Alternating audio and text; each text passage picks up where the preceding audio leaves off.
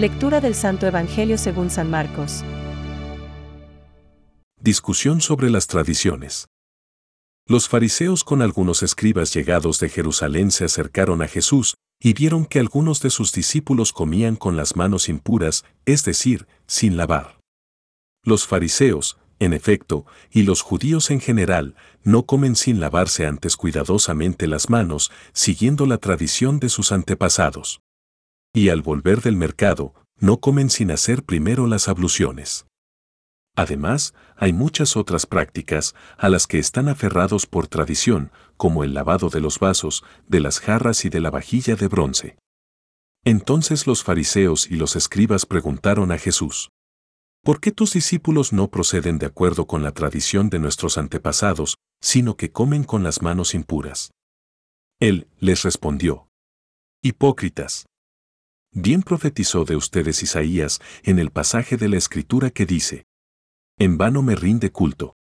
Ustedes dejan de lado el mandamiento de Dios por seguir la tradición de los hombres, y les decía, por mantenerse fieles a su tradición, ustedes descartan tranquilamente el mandamiento de Dios. Porque Moisés dijo, Honra a tu padre y a tu madre, y además, el que maldice a su padre y a su madre será condenado a muerte. En cambio, ustedes afirman, si alguien dice a su padre o a su madre, declaro corbán es decir, ofrenda sagrada todo aquello con lo que podría ayudarte.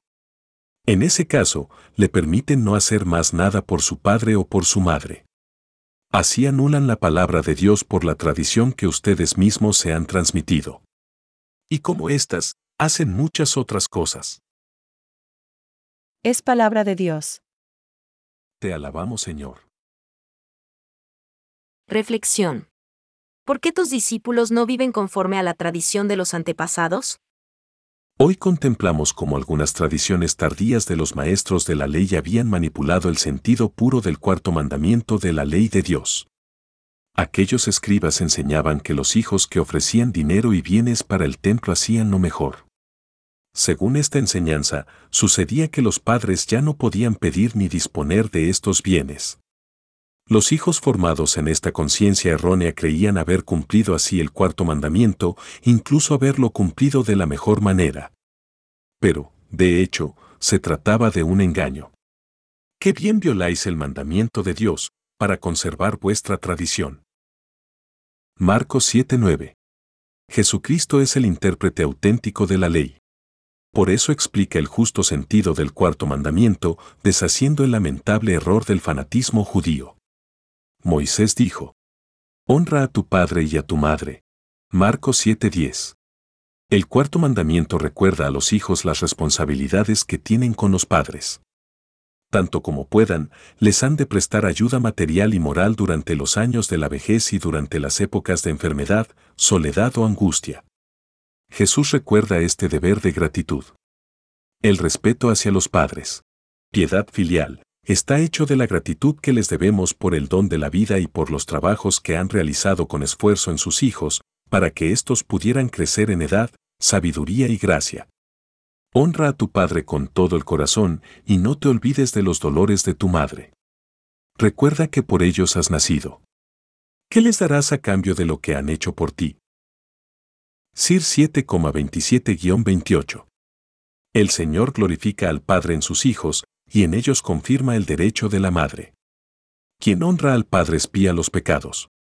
Quien glorifica a la madre es como quien reúne un tesoro. Versir 3,2-6. Todos estos y otros consejos son una luz clara para nuestra vida en relación con nuestros padres.